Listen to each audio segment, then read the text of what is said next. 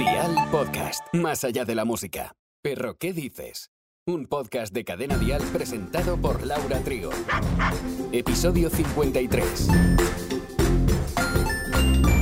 Antes de empezar a hablar del lamido, gracias por querer compartir con nosotros este podcast. Puedes suscribirte siempre que quieras. Siempre que un perro o perra nos da un lamentón es porque nos muestra cariño. ¿Hay diferentes significados del lamido? ¡Vamos allá!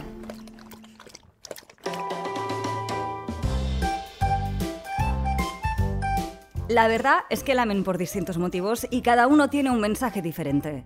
Como ya hemos dicho en varias ocasiones, el principal lenguaje del perro es el corporal. Se comunican así para mostrarnos afecto, enfado, alegría, hasta tristeza.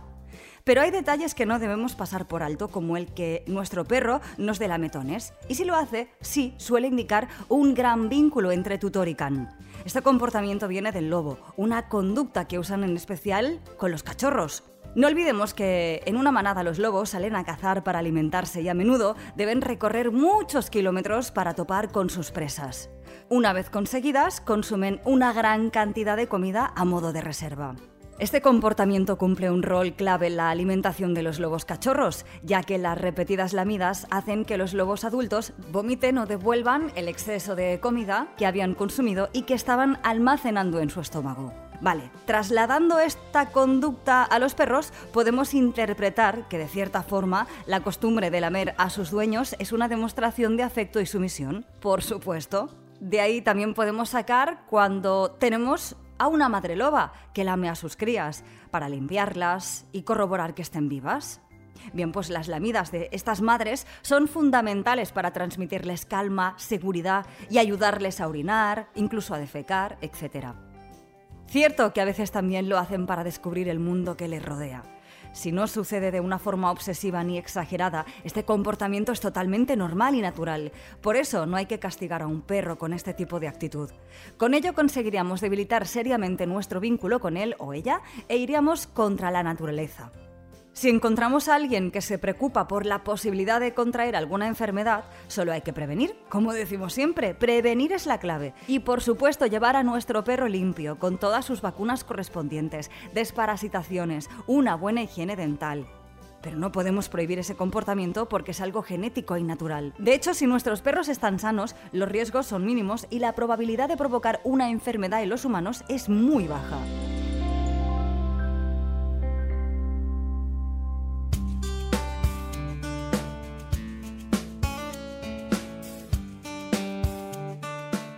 Sí es verdad que hay formas de reducir la frecuencia del lametón y se basa en algo tan sencillo como no reforzar ese comportamiento y desviar la atención del animal hacia otra actividad, como un juego, por ejemplo.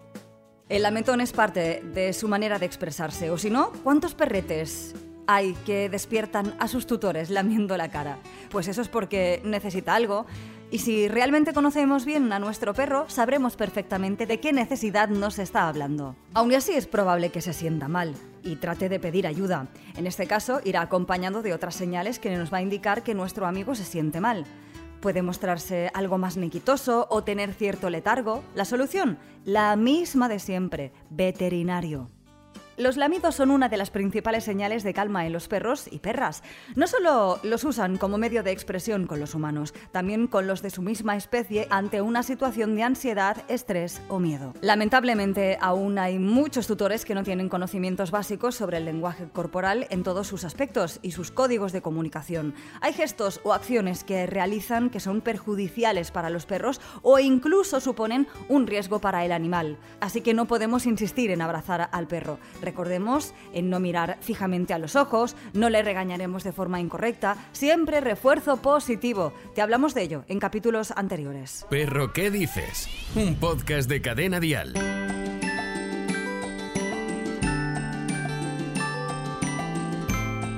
Si logramos, en según qué situaciones, mantener a nuestro perro en calma y sereno, veremos cómo se relame el hocico y nos puede lamer hasta las manos, la cara, mientras mantiene la cabeza agachada y orejas hacia atrás. Sin duda, estas señales indican calma total.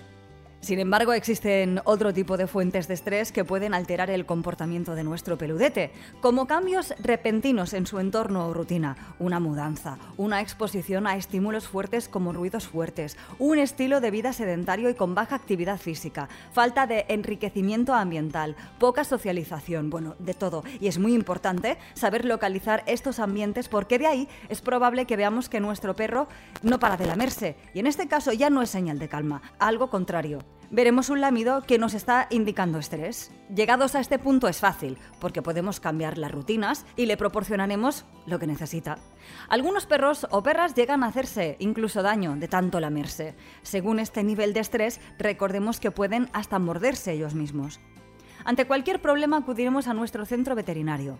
Cuando un perrete ha vivido algún trauma o un abandono, experiencias negativas, maltratos, desarrollan una fobia. Bueno, normal, ¿no?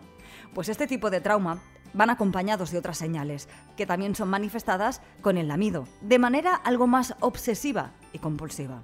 La mejor forma de ayudar y entender a nuestros amigos y amigas peludas es conocer su lenguaje, ayudarles y proporcionarles lo que necesitan en cada ocasión. Pero si se nos escapa algo de las manos o no entendemos alguna señal, percibimos que hay un problema de comportamiento, patología, enfermedad psíquica o física, acudiremos al veterinario. Esto siempre. Ellos ya nos derivarán si hemos de ir a un educador canino, pero hay que descartar siempre antes cualquier tipo de enfermedad. Si a veces vemos que nuestro perro se lame el hocico excesivamente y nos mira, sobre todo cuando abrimos una bolsa de plástico o la puerta de la nevera, un armario de la cocina, es que tiene hambre. A veces lamen simplemente porque les gusta el sabor de algo que han olido o quieren absorber mejor ese aroma. Puede que después de un entreno que hayamos hecho el perro nos lama más de lo habitual y es porque hemos sudado, les atrae el sabor saladito que tenemos o tras la ducha incluso, puede que también nos lama algo más porque nos hemos aplicado alguna crema. No le dejaremos lamer, obviamente porque no todas las cremas son veganas o ecológicas y aún así, claro, cualquier sustancia química será alejada de nuestro amigo.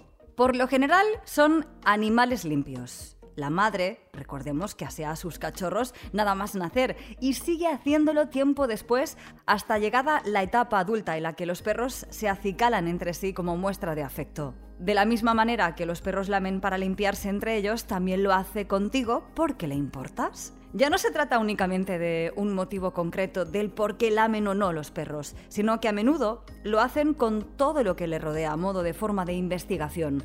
Recordemos que el sentido más especial en el can es el olfato. Tendremos en cuenta cada lamido y sobre todo de qué expresión va acompañada, y así sabremos identificar en cada momento el por qué lo hacen. De paso, al conocer a nuestro perro, reforzaremos nuestro vínculo con él o ella. No solo de peludos vive el reino animal.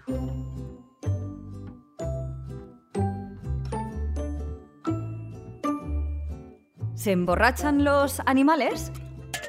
Ciertas especies se sienten atraídas por las frutas demasiado maduras y el néctar rico en alcohol. Desde moscas y mariposas hasta algún que otro mamífero son varias las especies que pueden acabar ebrias conscientes o inconscientemente. Las mariposas, por ejemplo, disfrutan de una buena cerveza según afirma Kathy Prudick, entomóloga de la Universidad de Arizona. Dice, no sería la primera vez que sacó una mariposa de una lata de cerveza. Los machos probablemente beben cerveza para potenciar sus espermatóforos, paquetitos ricos en nutrientes que dan a las hembras como regalo nupcial, explica Prudick. Otros insectos, sin embargo, recurren a la bebida cuando son rechazados sexualmente. En 2012, en un estudio de la revista Science, un equipo de investigadores comparó las preferencias alimentarias de las moscas de la fruta macho que habían conseguido aparearse frente a aquellas de los machos que no se habían apareado. Los resultados demostraban que los machos sin apareamiento preferían comida con contenido alcohólico, algo que no ocurría con los machos apareados. Ciertos mamíferos también se emborrachan de forma accidental, normalmente a partir del néctar de la fruta fermentada. Don Moore, director asociado del Smithsonian National Zoo en Washington, D.C., Estados Unidos, afirmaba que había observado de primera mano el efecto de las frutas demasiado maduras sobre algunos animales. He visto a ciervos de cola blanca comiendo manzanas fermentadas en frutales, explicaba Moore. Se empiezan a adormecer e incluso tropiezan. En 2011, varios canales de noticias hablaron de un alce ebrio que había quedado atascado en un manzano en Suecia, mientras que un vídeo de YouTube afirmaba que se podía ver a una ardilla probando una compota fermentada de manzana silvestre, aunque Moore cree que lo más probable es que el animal estuviese herido. Y en el próximo episodio... ¿Cuánto tarda un perrete en hacer la digestión? ¿Podemos bañarle después de comer? Todo lo que necesitamos saber sobre la digestión te lo explicamos en el próximo episodio. Gracias por compartir con nosotros lo que más amamos, los animales. Perro, ¿qué dices? Con Laura Trigo.